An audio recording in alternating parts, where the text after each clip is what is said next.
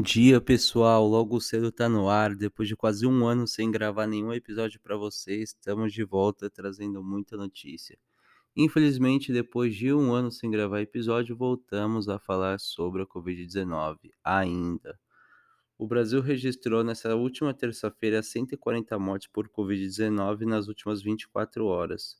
Com isso, o total de óbitos no país chegou a 616.524 pessoas.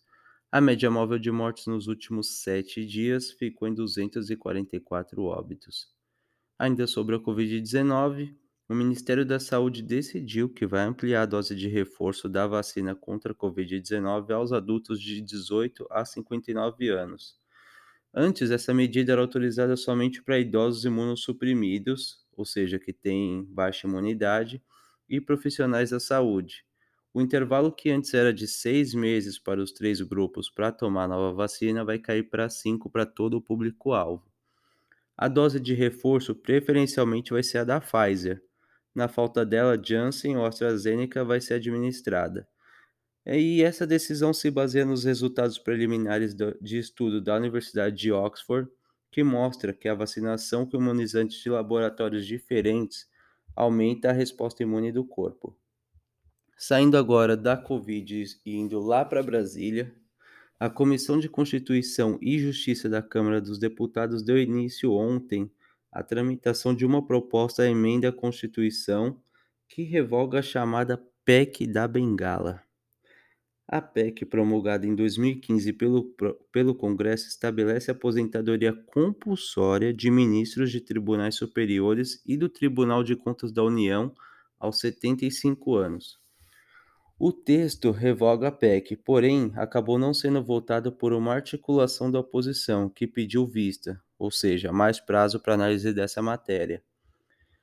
Os deputados da oposição afirmaram que a medida é um casuísmo para beneficiar o presidente Jair Bolsonaro, porque no caso de ser aprovada essa PEC, ela vai permitir a troca imediata de dois ministros do Supremo Tribunal Federal, Rosa Weber e Ricardo Lewandowski, que pela regra atual deveriam se aposentar somente em 2023.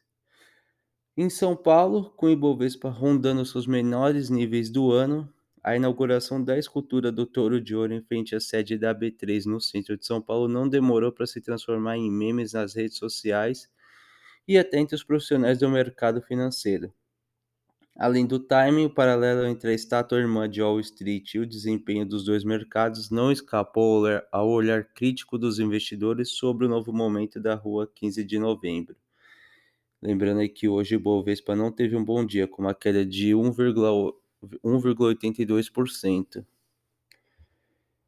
O bilionário Elon Musk, fundador da Tesla, deve vir em breve ao Brasil como parte das negociações para levar a internet a escolas rurais e comunidades indígenas.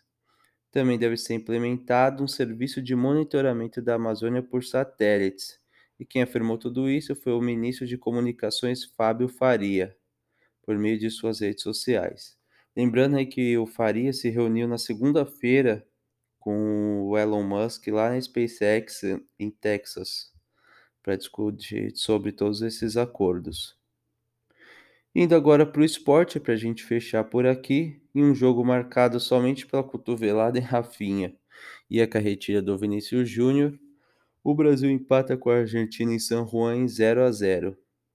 Apesar do empate, a Argentina conseguiu garantir sua vaga para a Copa do Mundo porque o Chile perdeu para o Equador. Pessoal, muito obrigado pela audiência de vocês. Depois de um ano, voltamos. Conto com a audiência de todos em todos os episódios. Valeu? Muito obrigado e boa quarta-feira a todos. Tchau, tchau.